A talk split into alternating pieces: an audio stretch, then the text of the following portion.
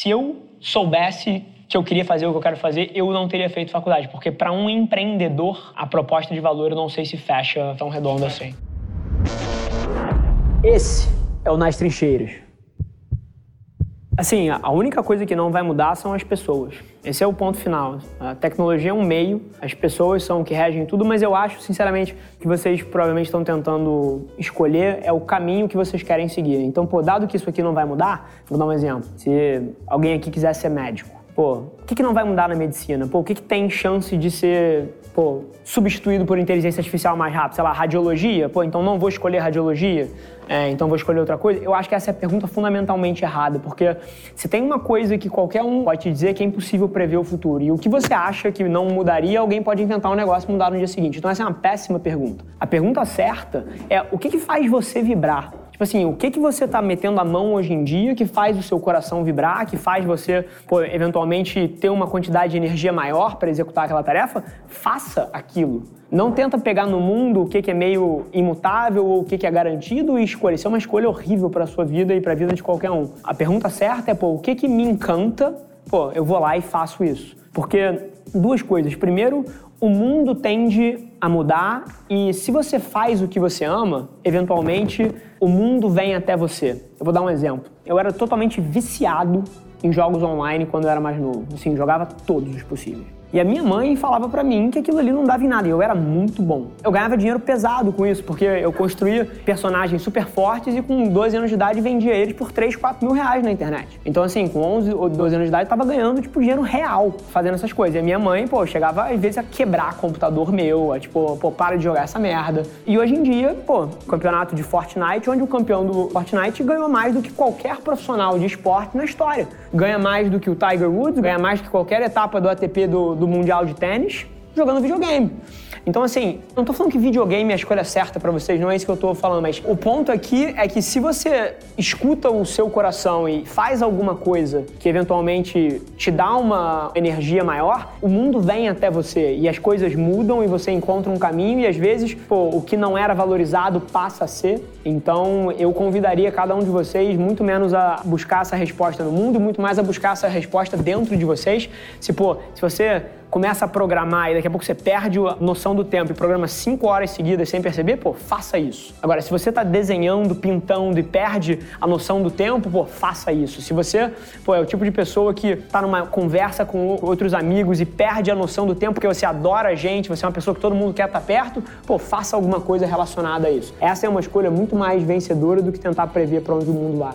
Os meus maiores erros eu considero as coisas que eu não fiz. Eu não me arrependo de nada que eu tenha feito. E isso é curioso porque não é uma coisa assim, ah, eu não me arrependo. É pela forma que eu faço. Toda vez que eu vou dar um passo teoricamente arriscado, eu dou um passo pequeno e eu testo as águas. Então eu nunca errei muito grande. Por causa dessa cabeça que eu tenho, pô, se eu quero, vamos supor, eu acho que o mercado de São Paulo é fantástico para agência. Pô, eu coloco uma pessoa em São Paulo. Hoje em dia a gente está com 20, 30, mas começou com um. Então, se eu erro pequeno, eu me dou a oportunidade de voltar para trás.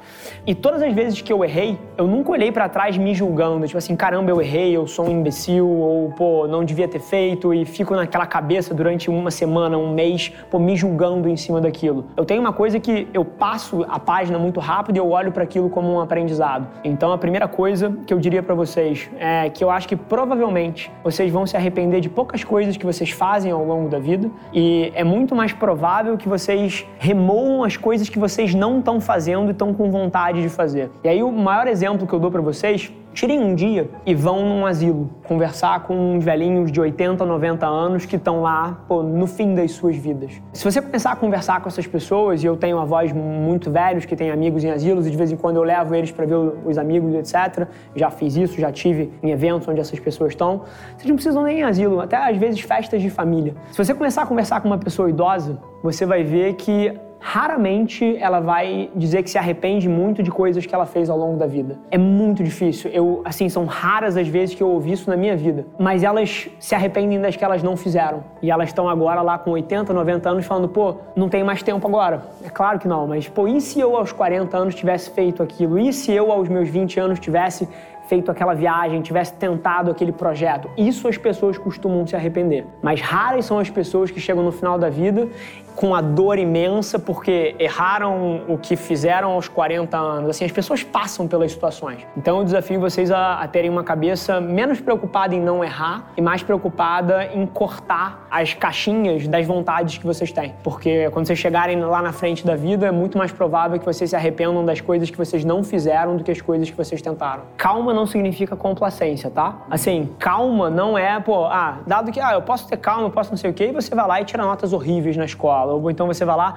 pô, calma e não, não vou estudar para vestibular. Vou entrei na faculdade, não, calma, não vou me dedicar aqui. Entrou no trabalho, não, pô, não vou ser o melhor da minha área, não vou dar o meu melhor porque eu tenho tempo. Não é isso, tá? Isso é complacência. E complacência, assim, vai destruir a sua vida de várias formas. Assim, eu acho que tudo que eu achei que eu ia fazer nos próximos seis meses nunca aconteceu. Mas se eu olhar o net dos meus últimos cinco anos, eu nunca achei que eu ia estar onde eu tô hoje super interessante enquanto tem empresas e companhias debatendo o valor de conteúdo estrategicamente pensado para o seu negócio e campanhas pensadas dentro do digital. A gente vê empresas extremamente progressivas, anos luz na frente, já pensando em microsegmentação, pensando na sua estratégia de comunicação não mais como peças para atingir a massa com uma comunicação só, mas sim uma comunicação super segmentada e pensando centenas de peças por semana, centenas de peças por mês, que é o caminho que eu sei que todo mundo vai seguir daqui a 3, 5 anos.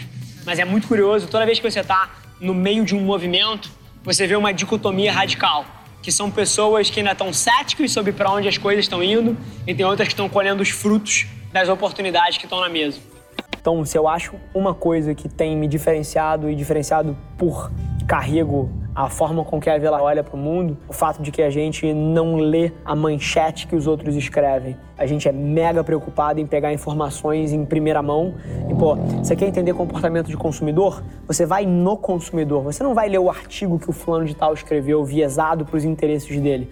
Você quer, eventualmente, entender como é que as companhias pensam e o que elas estão reagindo, você não vai ler o artigo, você vai sentar com esses executivos e a partir daí você cria a sua síntese, que essa sim te coloca na fronteira da inovação. Por definição, é impossível você inovar lendo o que os outros estão fazendo. Então, se tem uma coisa que eu aprendi ao longo desses últimos anos à frente da companhia, é em tirar as minhas próprias conclusões, pegando informação da primeira fonte.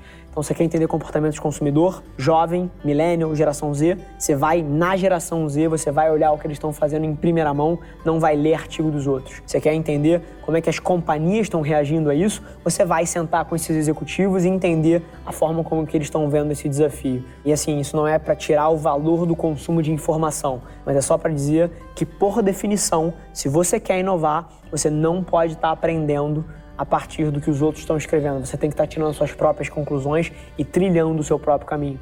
Eu acho que é muito disso que a gente tem feito lá na agência. Esse foi mais um episódio da nossa experiência em áudio e como eu já falei, eu adoraria saber que você está gostando do que a gente está compartilhando por aqui. Então não esquece, se você está tirando valor desse conteúdo, ia significar o mundo para mim, que você tirasse um print da sua tela, postasse no Stories me marcando e aproveita para ir na sua plataforma favorita também e deixar um rating de cinco estrelas e um comentário lá, ajudando a gente a construir essa comunidade tão vibrante que move o Brasil para frente através do empreendedorismo e que fala desse Brasil que dá certo. É um prazer ter vocês comigo e a gente se vê no próximo episódio do podcast.